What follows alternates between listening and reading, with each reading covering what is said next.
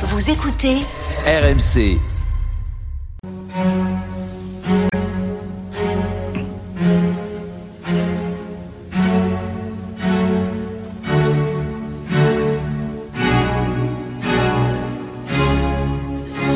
Église d'aujourd'hui, une émission de Régis Burnet. Bonsoir et merci de nous retrouver pour Église d'aujourd'hui, votre moment de réflexion du dimanche. Elle est la première femme de lettres anglaise. Elle a rendu la ville qu'il a vu naître extrêmement célèbre dans tout le monde anglo-saxon. Elle est citée par les poètes contemporains et pourtant, elle est quasiment inconnue chez nous.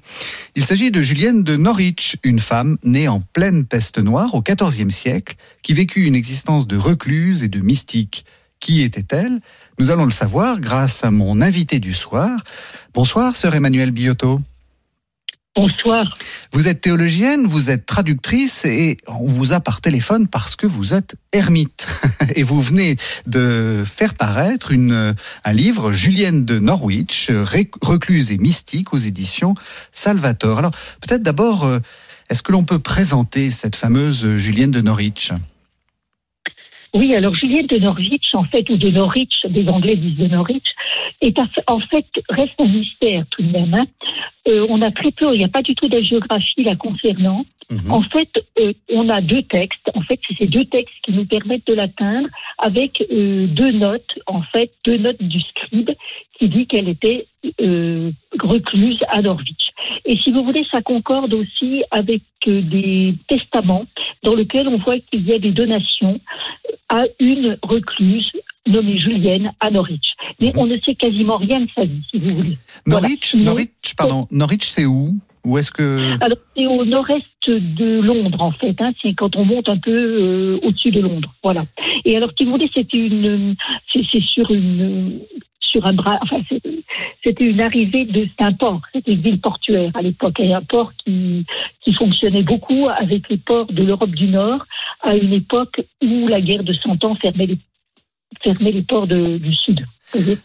On est autour des années. Euh, 1350, 1420 en gros, hein, euh, pour, euh, pour, euh, pour aller pour très, très largement donner les, les bornes de sa vie. C'est une période extrêmement difficile. C'est pas, c'est pas drôle du tout. C'est une période difficile, donc il y a la guerre de 100 ans avec tout ce que ça peut entraîner de, de problèmes économiques et financiers. Vous avez la peste noire qui, ressurgit de temps en temps. Il y a une grosse épidémie et puis ensuite des résurgences. Vous avez des problèmes d'épisodie, c'est-à-dire de, de maladies du bétail. Enfin, ça s'est beaucoup accumulé. C'est vraiment ce qu'on appelle l'âge noir, hein, si vous voulez. C'est vraiment un âge extrêmement difficile, un temps d'angoisse, où les gens ne savaient pas trop comment se situer et où la prédication de l'Église en plus euh, jouait beaucoup sur la peur, sur euh, la comment dire, oui, la punition de Dieu, etc., etc. Donc c'est un, âge très angoissant d'une certaine façon. C'est un âge aussi où, euh, comme vous venez de le dire, l'Église a une puissance assez, assez considérable. et en même temps, on voit qu'il y a des, des, gens euh, souvent euh, souvent laïcs enfin qui ne sont pas euh, forcément qui ne sont pas forcément des clercs qui essaient de bah, peut-être de, soulever un peu la, tutelle ecclésiale qui, qui de vivre un peu éloigné éloigné de cette hiérarchie extrêmement pesante. Alors, si vous voulez, en fait, ça commence le siècle d'avant, hein, où il y a des mouvements laïcs, justement, qui ne se retrouvent plus dans la liturgie de l'Église, qui est très, très alourdie qui a été très alourdi par les réformes carolingiennes, et donc euh, euh, qui ont un désir par contre d'une expérience vive de Dieu et du Christ. Et donc, ils vont se regrouper aussi bien clairs que laïcs et essayer de d'approfondir leur expérience de Dieu avec une station de avec en, ayant une prière personnelle forte, très centrée sur le mystère du Christ, de la Vierge, etc. Voilà, parce que la liturgie ne correspond plus, parce que la liturgie, bon voilà. Et alors, parallèlement à ça, vous avez aussi, euh, en Angleterre, disons, mais il y a, l'équivalent sur le continent européen, un mouvement contestataire beaucoup plus euh, fort euh, du côté des Lollards, ce qu'on appelle de John Wycliffe, qui va remettre en question le fonctionnement de l'Église, l'amalgame Église-État, enfin bon, certain nombre d'éléments qui seront repris après par la réforme ou par les réformes dans des siècles ultérieurs. Et donc, justement, cette, cette Julienne de Norwich, alors on ne sait pas très bien à quel, à quel mouvement elle appartient, mais elle, on a l'impression que c'est une laïque. On a l'impression qu'elle n'est pas, elle n'est pas religieuse. A priori, non, si vous voulez, bon, le, dans le contexte où elle raconte sa maladie, hein, donc qui va être à l'origine de cette expérience mystique, manifestement, elle est visitée par un prêtre, et le mot anglais, ça correspond au prêtre de paroisse, elle est assistée de sa mère, elle reçoit la visite d'un religieux, donc elle n'est pas dans, le cadre d'une institution monastique. Voilà, donc nous, dans l'ermite, au moment de cette, euh, enfin, dans la recluserie, au moment de cette expérience en fait, on pense qu'elle est laïcité. Vous voulez, ce qui est assez intéressant quand on l'approche, euh, c'est que finalement, chacun y va avec beaucoup de subjectivité. Et vous avez, par exemple, deux éditeurs qui ont fait un excellent travail et qui donnent une excellente, euh, comment dire, édition critique de ces œuvres en moyenne anglais, qui, eux, voient tout de suite une religieuse. Ce sont des religieux qui voient une religieuse. Par mhm. contre, euh, autre, elle est aussi religieuse, mais c'est quelqu'un de, comment dire, engagé très différemment, qui est une femme professeure à Oxford. Elle, elle, elle voit tous les signes d'un laïca et vraisemblablement peut-être même d'une femme qui a eu des enfants, qui s'est retrouvée veuve et a perdu ses enfants au moment de la peste. Donc, euh, ce qui est intéressant quand, dans, des personnages comme ça, c'est que finalement, il y a une grande part de subjectivité et d'interprétation personnelle, hein, si vous voulez. On a des éléments historiques, mais après, chacun interprète un peu. Bon, moi, le, fait qu'elle soit laïque me va assez bien, si vous voulez. Ça correspond quand même vraiment à ce mouvement de, renouveau et cette, euh, comment dire, cette ferveur laïque très, très spécifique de cette époque-là. Une recluse, vous avez dit. Euh, qu'est-ce que c'est une recluse? Alors une recluse, c'est un c'est une femme qui, alors il y a des recluses hein, aussi, c'est pas exclusivement féminin. Ce sont des personnes qui choisissent de vivre une vie en Dieu dans l'espace d'une cellule, c'est-à-dire que l'entrée en réclusion s'apparente à un enterrement, à une liturgie de, funérailles, si vous voulez. La personne va se retrouver murée dans, dans un petit espace. ça, ça dépend, il y a des espaces quelquefois un petit peu plus larges, et va choisir de vivre sa vie de prière, de, pénitence, puisque c'est un thème qui est assez présent quand même dans, dans le monde des recluses, euh, dans cet espace-là, sans en sortir. Si vous voulez, ce qui est intéressant, c'est la symbolique. Hein, cet espace-là renvoie au tombeau du Christ, c'est-à-dire c'est le lieu où l'on meurt à l'homme ancien pour renaître à l'homme nouveau. Hein, c'est un processus qui n'est pas du tout morbide en soi. C'est vraiment ce désir de, de mourir avec le Christ pour renaître avec lui pleinement. Ça veut dire qu'elle elle s'enferme, euh, elle n'a aucune communication avec l'extérieur ou au contraire elle est au milieu de la, elle est au milieu de la ville de Norwich?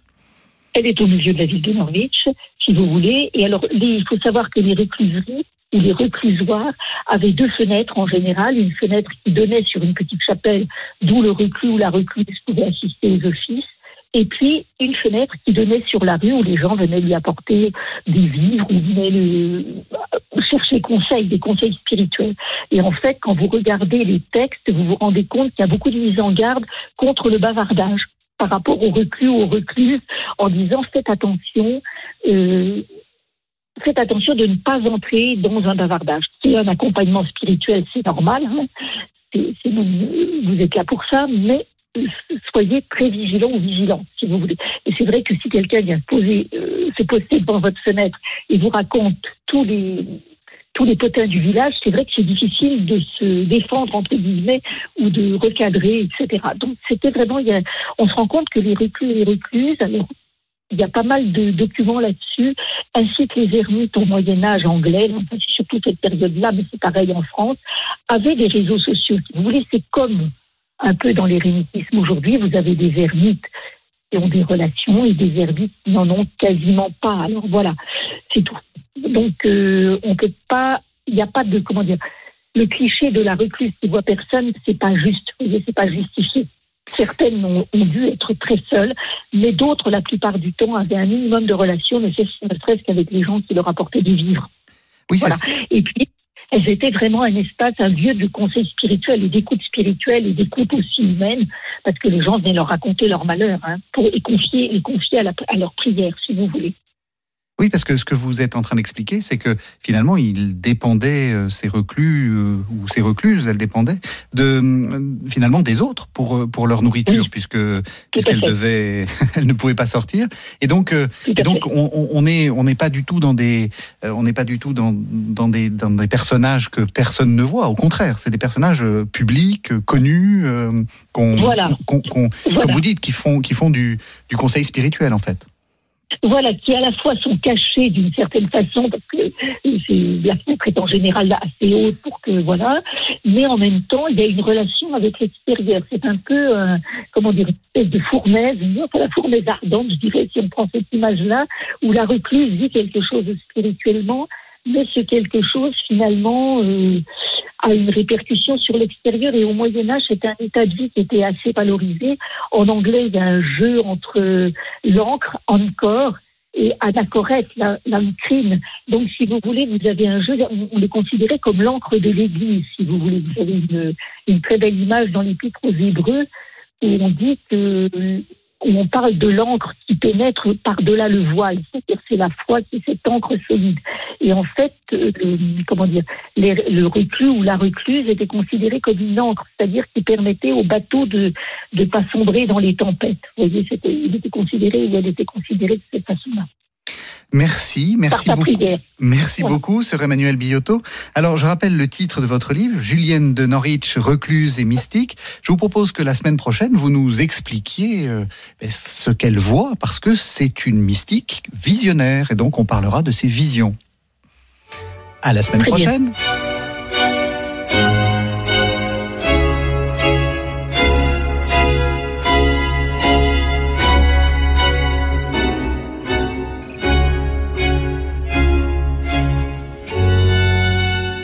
C'était Église d'aujourd'hui, une émission de Régis Burnet que vous pouvez retrouver en podcast sur le site internet rmc.fr.